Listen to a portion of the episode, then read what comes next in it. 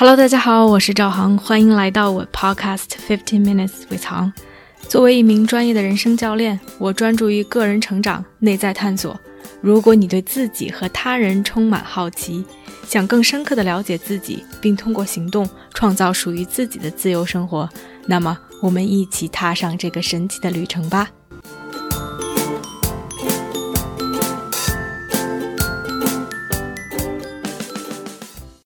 Hello，大家好，欢迎来到这期的 Podcast。这个好丑啊！你品味好奇怪啊！你怎么会这么想？这不是明摆的事实吗？有什么难以理解的？在生活中，是不是有这样的场景？无论你是和朋友去买东西，或者你们在讨论什么，对方的想法、对方的评论，会让你觉得难以理解、难以接受，或者是说。你可能可以理解，但是你打心眼里就是不同意。有些很熟悉的朋友或者是家人，这些话你就直不愣登的说出口；而对于其他的一些人，你可能表面上在强装微笑，但是心里却默默的评论着。在理论上，我们都知道，别人和我们就是不一样的个体嘛，我们有着不同的基因。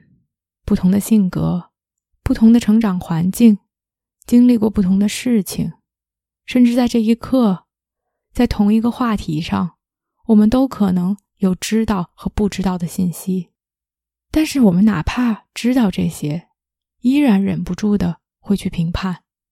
说到底，我们认为我们的想法就是正确的。我觉得，其实我们每个人都生活在自己的世界里。都生活在自己这样一个小小的泡泡里，我们看到的，我们想到的，我们认为那就是事实，而基于这些所谓的事实，我们来进行判断，我们来为我们生活中的一些事情做决定。但是我们有的时候却会忘记，我们看到的只是我们的事实，别人看到的是他们的事实。虽然这个道理很简单，但是。当我们试图去理解别人的时候，需要去 exert effort，需要去花这样的一种能量、精力，去把自己从自己的身体上抽离开，把自己放到别人身上，那真的不是一件容易的事情。然而，当我在一次次的做这样的一种举动，在试图去理解别人，在试图把自己和自己的想法。情绪感知抽离开的时候，给我带来了无数的惊喜、反思，也一遍一遍地刷新着自己的认知，同时在提醒着我：the beauty of the world，这个世界的神奇和美丽，是因为我们是这么的不同。所以今天 podcast 的主题就是一个故事，两个世界，同样一件事情，在不同的人身上的感受。反应，这中间的惊喜，这中间的收获，以及我对这个话题的一些思考。第一个故事是我自己的亲身经历。我每个月都会组织这样的一个活动，叫 Authentic Relating Games，真诚连接游戏。我会设计一些游戏，通过对话、通过分享、通过提问的方式，让来参与的小伙伴们 get to know each other，去互相了解。并不是聊一些有的没的家长里短，而是在一个更深刻的层面上去理解彼此，去感知对方。就在上周末，我做了这样的一场活动。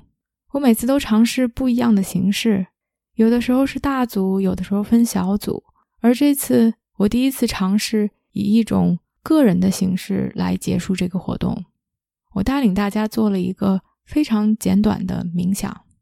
因为之前大家都进行了很多的讨论，感觉能量是在向外释放。我最后的初衷是希望大家把能量收回来，来感知一下自己现在的感受、心情状态。冥想做完之后，我让大家来分享一下自己在活动中的收获和现在的一个感受。有一个小伙伴就来抢麦，他说：“天哪！”航带的这个冥想让我非常的出戏，因为在航带领的中间说了好几次然后就这三个字，然后我就无法专注在冥想上。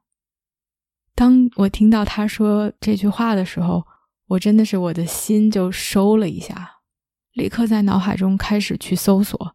我说了吗？哎，我什么时候说的？我为什么会这么说？然后同时在观察屏幕上其他人的反应。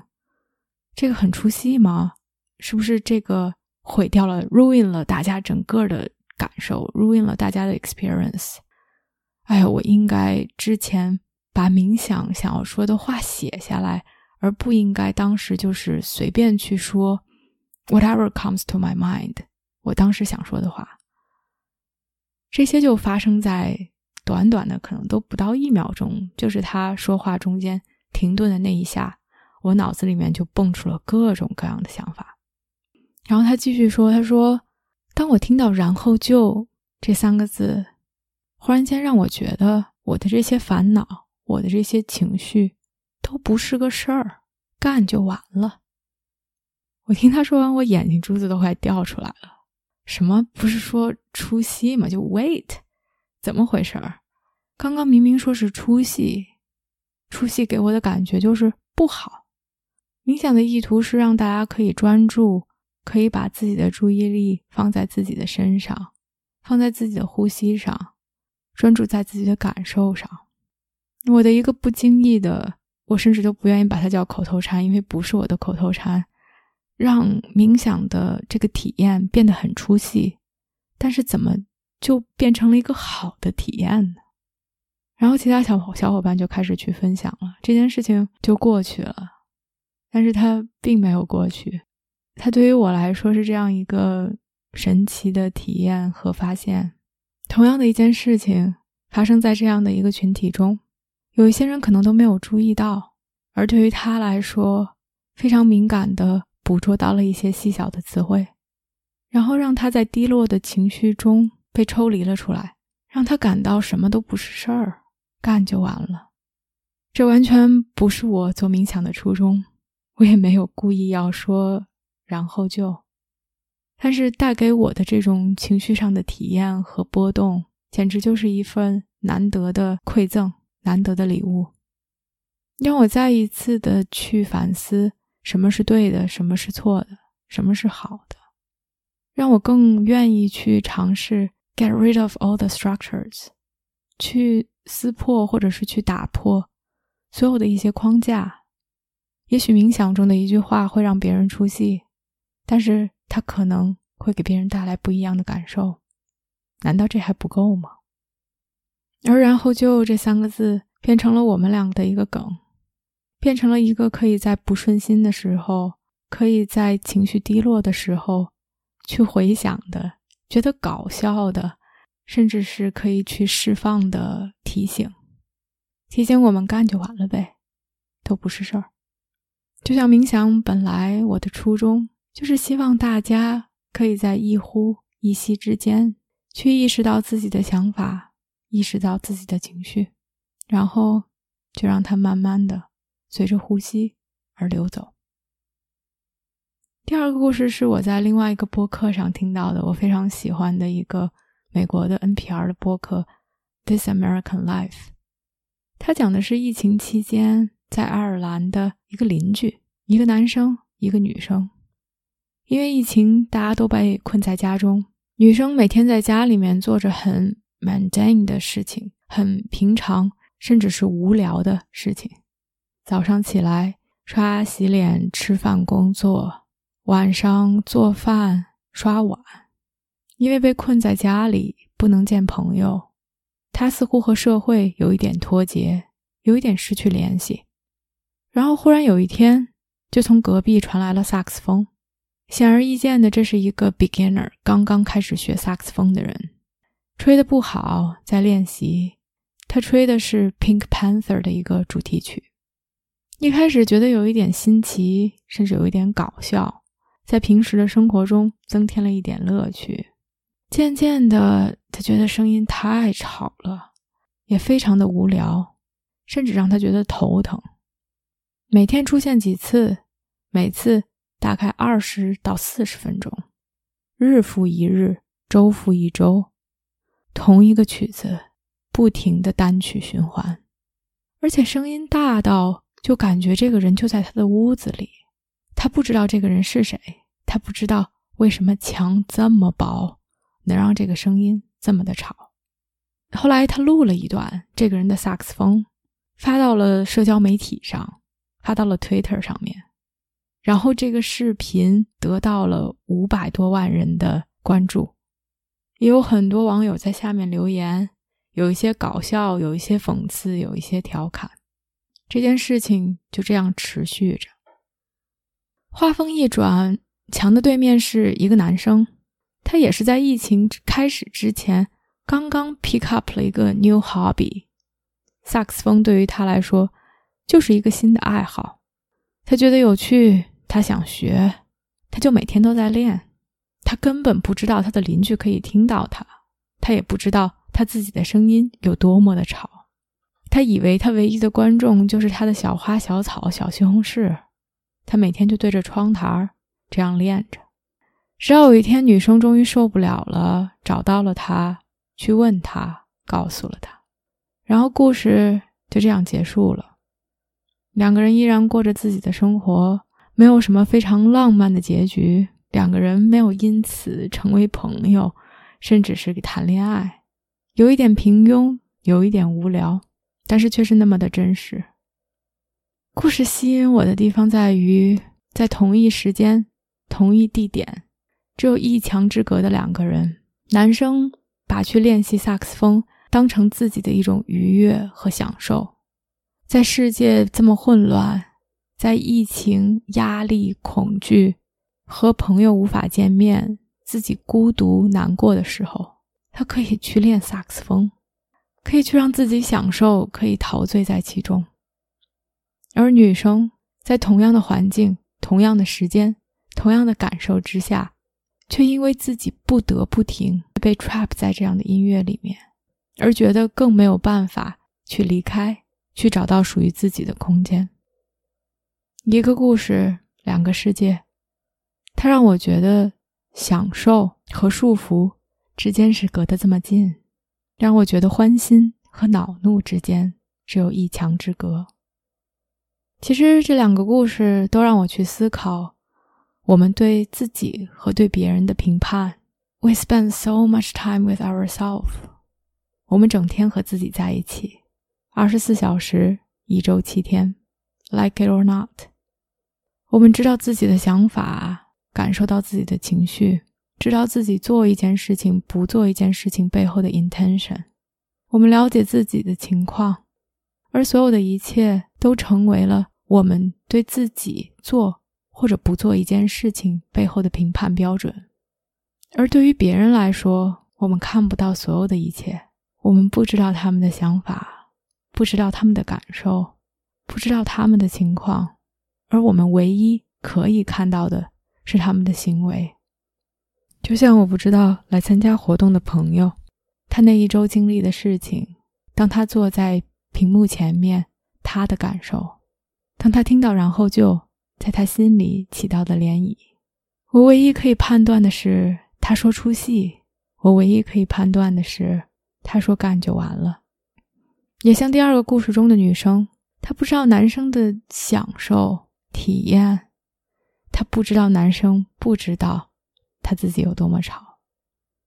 对于自己来说，因为我们花太长的时间在自己的想法、情绪，在自己的体验中，我们甚至有的时候忘了，其实行为是一个评判的标准。就像很多人告诉我，我不擅长做公共演讲，我是一个容易紧张的人。当我们给自己贴上这样的标签的时候，很多时候，基于的评判是：我每次在群体里讲话都很紧张；我每次在非常公开的分享自己内心的感受、体验的时候，都会心跳加快。我们用着自己的情绪、自己身体的感受去做评判，然而却忘了，despite all this，尽管所有的这一些，我们依然站出来，我们依然去发表自己的观点。我们依然去让别人听到我们的声音，其实这些是 the mere definition of bravery，这些是勇敢的定义。如果我们看看我们的行为，我们会觉得自己是这么的了不起。而当我们被 trap 在、被困在自己的想法和情绪中的时候，我们却忘记了，行为也是一个评判的准则。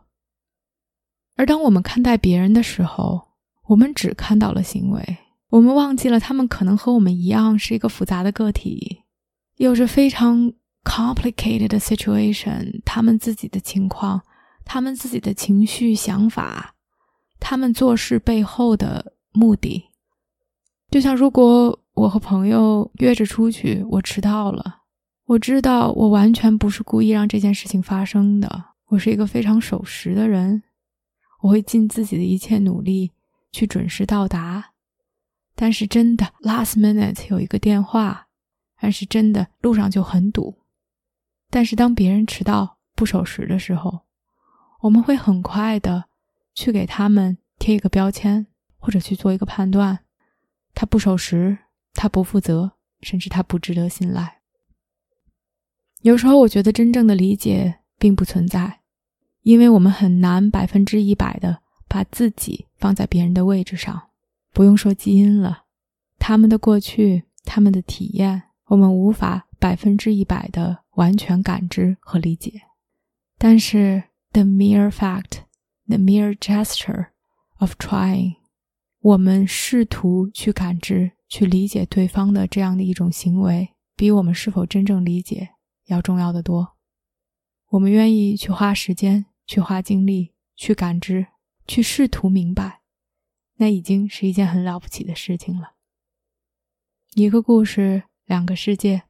如果我们愿意多花一点时间，去更多的了解别人，去看到不一样的世界，我们的世界也会变得更加宽广。今天的节目就到这里啦，感谢大家收听，我们下期见。